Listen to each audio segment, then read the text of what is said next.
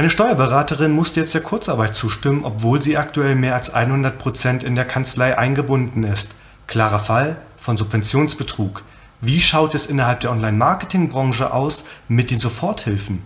Wie nehme ich die Entwicklungen hier wahr? Mit Sicherheit wird es ein sehr kontroverser Podcast, also es lohnt sich mit Sicherheit, dran zu bleiben. Ladies and Gentlemen, willkommen beim Business Fight Podcast. In der blauen Ecke Unternehmer und Online-Marketer aus Leidenschaft. Martin Bosi. In der roten Ecke der Herausforderer. Das Daily Business. Lass den Kampf beginnen. Herzlich willkommen beim Business Fight Podcast. Heute das Thema Soforthilfen und wir wollen direkt einsteigen und keine Zeit verlieren. Mit viel Hoffnung habe ich auf die Soforthilfen für Selbstständige und Unternehmer bis 50 Beschäftigte geblickt. Sie sollte unbürokratisch sein und schnell an den Antragsteller ausgezahlt werden. Nicht für mich, sondern für die Friseure, den kleinen Laden um die Ecke, den Eventbetreibern, den Fotografen oder den Taxifahrer. Am 22. März hat Angela Merkel die Kontaktsperre in Absprache mit den Ministerpräsidenten der Länder verkündet. Bereits am 25.03. konnten wir hier in Baden-Württemberg die Soforthilfen beantragen und am 27.03. war es dann auch in Berlin möglich. Dabei werden Liquiditätsengpässe vor dem 11.03.2020 nicht berücksichtigt. Pünktlich zum 27.03. tauchten dann in meiner Facebook-Timeline die ersten Postings von Online-Marketing-Agenturchefs über die beantragten Soforthilfen auf. Es fühlt sich falsch an. Ich habe die Posts und die Kommentare gelesen und irgendwas in mir hat sich gegen die Akzeptanz der Soforthilfenanträge aus meiner Bubble gewehrt. Gefühle sind nicht rational. Ich möchte damit niemanden zu nahe treten. Ich habe auch sehr lange über meine Gefühle nachgedacht. Soll ich mich zu diesem Thema überhaupt äußern? Darf ich darüber überhaupt ein Urteil fällen? Schließlich kenne ich die Hintergründe nicht. Versuchen wir strukturiert und reflektiert uns diesem Thema zu nähern. Was habe ich als erstes gedacht? Also was ist mir als erstes durch den Kopf geschossen, als ich die Postings gelesen habe? Unverständnis und Wut habe ich empfunden. Sind diese Wut und das Unverständnis gerechtfertigt? Mit Sicherheit nicht. Denn so einfach darf man es sich natürlich auch nicht machen. Aber warum war ich wütend? Warum machte sich dieses Unverständnis bei mir breit? Wir sind die fucking Online-Marketing-Branche. Wir erzählen unseren Kunden immer etwas von Strategien, Digitalisierung, Traffic Leads, Sales und was für Buzzwords beim Pitch eben immer so fallen. Fast schon von oben herab, mit einer gewissen Arroganz, trichtern wir jeden ein, wie wichtig Online-Marketing ist. Und dann das. Zwischen der Kontaktsperre und der Möglichkeit, die Anträge zu stellen, liegen einige Tage und schon wird von den Agenturen davon Gebrauch gemacht. Mir stellte sich sofort die Frage, wie schlecht muss es den Unternehmen jetzt gehen, dass folgende Voraussetzungen für die Soforthilfen greifen. Akute Liquiditätsengpässe infolge der Corona-Krise. Hier greift die Soforthilfe, um eben Mieten, Leasingraten und, und, und bezahlen zu können. Ich bin jetzt zehn Jahre Unternehmer und bei Gott, was habe ich Liquidität unterschätzt? Fast wurde es bei der alten Firma zum Verhängnis, Anfänglich ließ die Liquidität zu wünschen übrig, weil wir stark gewachsen sind und skaliert haben. Ein Jahr vor dem Verkauf meiner Anteile war die Liquidität am Arsch, weil wir GFs nur noch an uns gedacht haben und uns Gehälter gezahlt haben, die jenseits von Gut und Böse waren. Ich weiß also ganz genau, wie es ist, einen Liquiditätsengpass zu haben. Das ist nicht schön aber immer selbstverschuldet. So ehrlich muss man dann eben auch sein. Diese Soforthilfe haben gestandene Unternehmer beantragt. Unternehmer, wo ich es nie für möglich gehalten hätte, hier spürte ich eine tiefe Verwunderung. Vielleicht reagiere ich auch ja, auf diese Tatsache etwas allergisch, weil mir auf Messen immer wieder eben diese Unternehmer, die weit weg von unseren 2,5 Millionen Euro Umsatz waren, Tipps geben wollten und sich teilweise auf ein Podest gestellt haben und jetzt beantragen diese Menschen eben Soforthilfe. Ich betone an dieser Stelle nochmal, wir reden hier von meinem ersten Eindruck, ohne Hintergrundinfos. Ich denke aber auch, dass wenn Menschen etwas öffentlich posten, dann müssen sie auch mit einer öffentlichen Reaktion bzw. Meinung rechnen. Es kann niemand immer jeden zum Munde reden. Erwarte ich bei meinen Facebook-Posts übrigens auch nicht und da bekomme ich auch schon das ein oder andere Mal auf die Fresse. Versteht mich nicht falsch. Wenn ich nach zwei bis drei Monaten Liquiditätshilfen als Online-Marketer beantrage, hätte ich in Zügen Verständnis. Aber nach einigen Wochen, hm, ich kann mir echt hier nicht helfen, aber irgendwie spüre ich innerlich bei diesem Gedanken tiefes Unbehagen.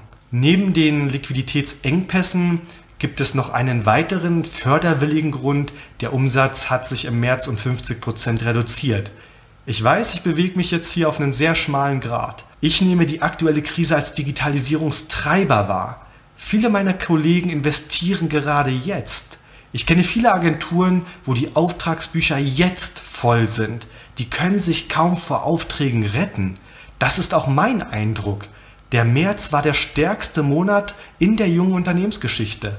Gleichzeitig haben wir so viel wie noch nie in Landingpages, Prozessoptimierung, Prozessautomatisierung und Weiterbildung investiert. Ich stelle jetzt eine Frage. Wenn in einer Digitalagentur 50 Prozent der Umsätze wegbrechen, sind da nicht schwerwiegende unternehmerische Fehler gemacht worden? Du merkst, die Frage ist unabhängig davon, ob die Hilfen jetzt gezahlt werden dürfen. Ich gehe vom besten Menschen aus und will niemanden unterstellen, dass er sich ohne Grund an den Töpfen der Soforthilfe bedient. Nur die Frage nach den Fehlern, die den Unternehmer dazu gebracht haben, muss gestellt werden dürfen. Die Frage beantworten kann nur der Unternehmer selber. Fehler sind übrigens vollkommen legitim und niemand kann sich wohl davon freisprechen. Ich kann nur hoffen, dass betroffene Unternehmer aus ihren Fehlern lernen und nicht alle anderen dafür verantwortlich machen. Zeit für eine Pause. Das heutige Nummerngirl ist SEMrush, ein All-in-One SEO-Tool, welches wir in der Agentur täglich mit Begeisterung im Einsatz haben. Warum? Zum einen ist die Bedienung intuitiv und zum anderen gibt es zahlreiche Funktionen, die dir andere Tools eben nicht bieten. Von mir als Agenturchef eine klare Empfehlung. Besuche semrush.com, lege dir einen kostenlosen Probeaccount zu und überzeuge dich vom Tool selbst. Weiter geht's. Werbung Ende. Ja, welche Fehler können das sein? Unsere Agentur kann mindestens sechs Monate die Mieten und Gehälter der Angestellten bezahlen. Verzicht und harte Arbeit sind das Zauberwort. Wenn ich bereits nach zwei Wochen als Online-Marketing-Agentur in Liquiditätsschwierigkeiten komme, dann sollte ich mir folgende Fragen stellen. Ist das eigene Gehalt zu hoch? Mache ich ausreichend Vertrieb? Arbeite ich genug? Na, und noch einige weitere Fragen. Ich höre sie jetzt schon sagen. Und ich habe diesen Spruch schon so oft gehört. Martin, das Leben besteht nicht nur aus Arbeiten. Ach Leute, ihr versteht es einfach nicht. Wenn mein Unternehmen so schnell in Schieflage geriet, dann ist es verdammt nochmal meine Pflicht als Unternehmer, etwas zu ändern. Irgendwie wäre es auch nur fair gegenüber dem Steuerzahler, der euch jetzt mit auffängt. Hier würde ich es im Übrigen auch begrüßen, dass das Finanzamt in der Nachprüfung darauf schaut, ob das Management das eigene Gehalt nach unten korrigiert hat. Ich habe jetzt das Wort Nachprüfung in den Mund genommen, denn hier herrscht noch Uneinigkeit, ob der Staat die Anträge wirklich im Nachhinein prüfen wird. Die Gefahr, dass hier Unternehmer von der Soforthilfe unberechtigterweise Gebrauch machen, ist natürlich extrem hoch. Die Gefahr im Nachhinein aber auch dafür zur Rechenschaft gezogen zu werden, ist auch nicht zu vernachlässigen. Wer hier falsche Angaben macht, kann mit den folgenden Dingen rechnen. Betrug nach 263 StGB. Subventionsbetrug nach 264 StGB. Selbst wenn der Antrag nicht bewilligt wurde, kann man wegen Subventionsbetrug drangekriegt werden. Ich will jetzt hier keine Angst schüren. Subventionsbetrug liegt nicht vor, wenn du deine Existenz sichern musst, sondern wenn du doch Liquiditätsreserven besitzt und eben eigentlich keinen Engpass hast.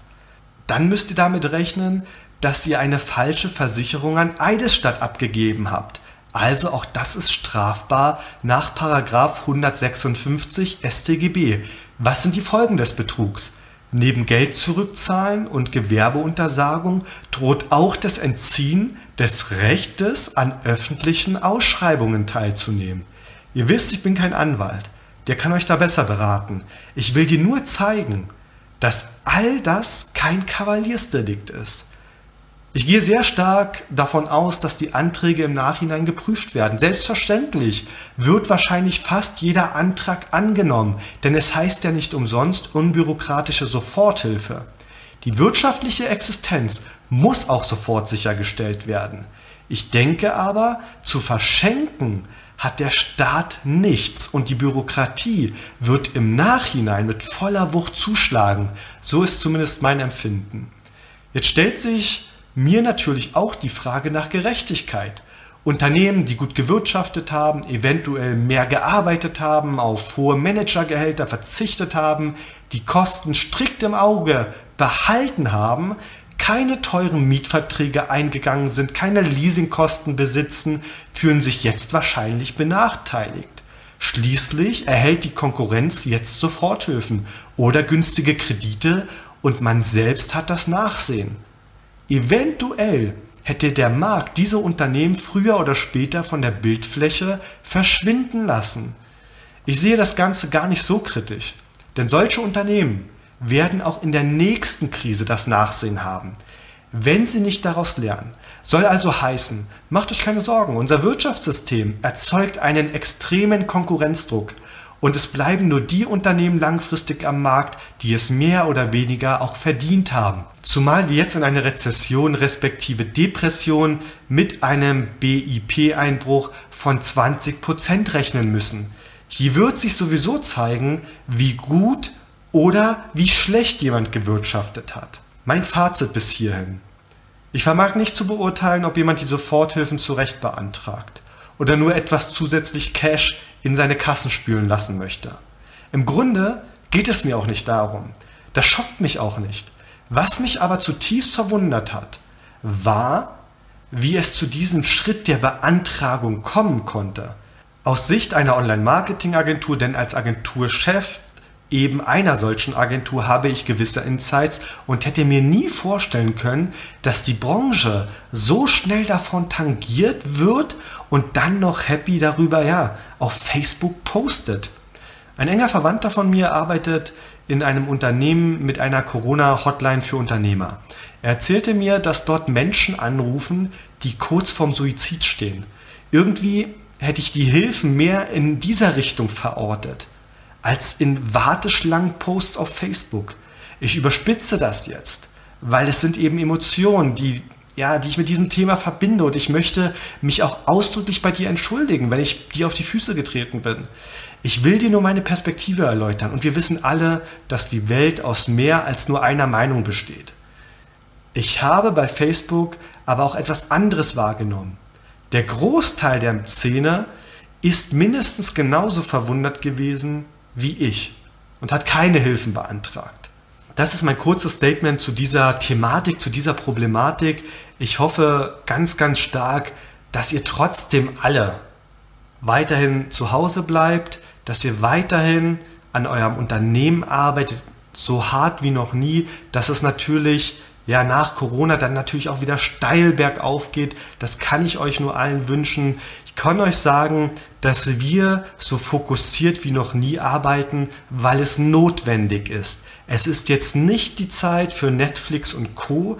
Es ist die Zeit, um an die nächsten Monate zu arbeiten. Wir müssen jetzt ran.